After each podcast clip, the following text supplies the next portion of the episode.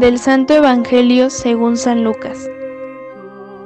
En aquel tiempo Jesús dijo a sus discípulos, Es necesario que el Hijo del Hombre sufra mucho, que sea rechazado por los ancianos, los sumos sacerdotes y los escribas, que sea entregado a la muerte y que resucite al tercer día.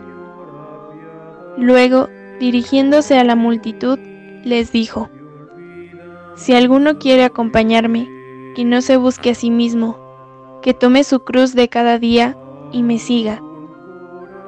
Pues el que quiera conservar para sí mismo su vida, la perderá, pero el que la pierda por mi causa, ese la encontrará. En efecto, ¿de qué le sirve al hombre ganar todo el mundo si se pierde a sí mismo o se destruye? Palabra del Señor.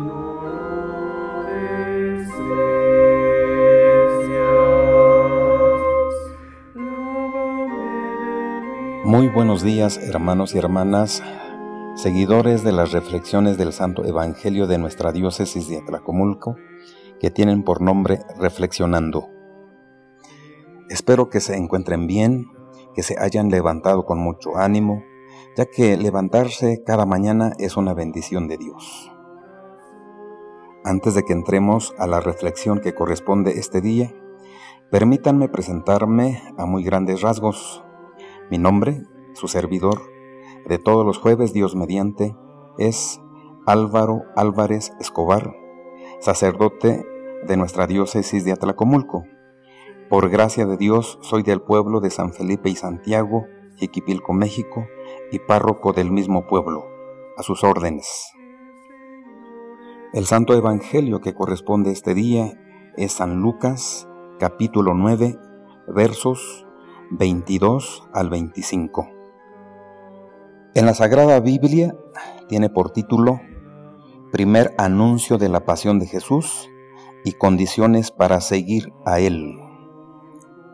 Me llama la atención que antes de que les hable de su pasión, ya primero había tratado sobre la profesión de fe de Pedro.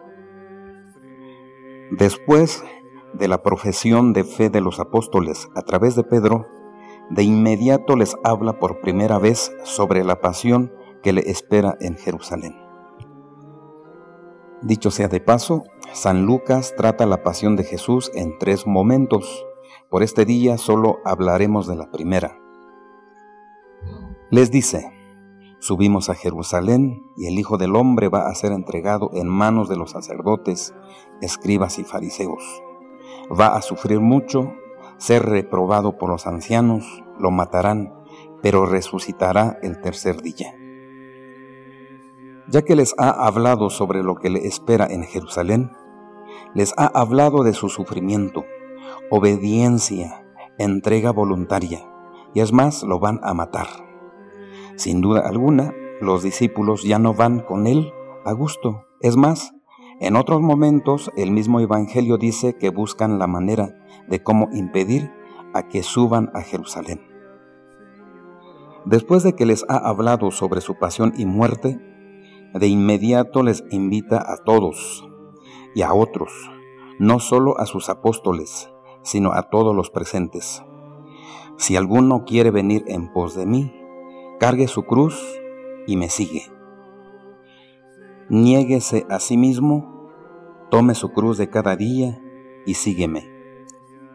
Al respecto, hermanos y hermanas, en nuestros tiempos actuales no se trata como entiende mucha gente, tener muchas cruces en muchas partes, en la casa, en el carro, colgar en el cuello como collar, de metal, de madera o de lo que sea.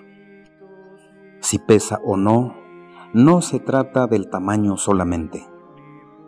No se trata de esto simplemente, porque qué fácil sería. Es más, esto es lo que ya hace mucha gente y piensa por comodidad que esto es ser cristiano y ser hijo de Dios. En lo personal, como pastor de la Iglesia Cristiana Católica, no lo veo así y por tanto no estoy de acuerdo, sino más bien tomar la cruz de Jesús y seguirlo es vivir lo que Él enseña, vivir como vive Él. Aunque esto no es todo bonito, como piensa y como espera la gente, ni mucho menos cómodo, sino más bien sufrimiento, entrega diaria, compromiso de todos los días. Pero al final de cuentas es estar viviendo como vive Jesús. Demostremos con nuestras obras, con nuestros buenos frutos, que somos sus amigos, que somos hijos de Dios, porque somos iguales a Él. No lo digamos solo de palabras, eso no sirve de mucho, no sirve para nada.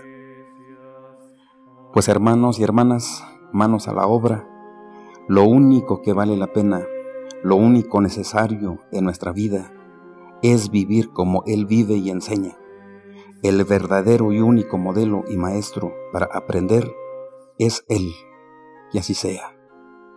Hasta el próximo jueves, Dios mediante.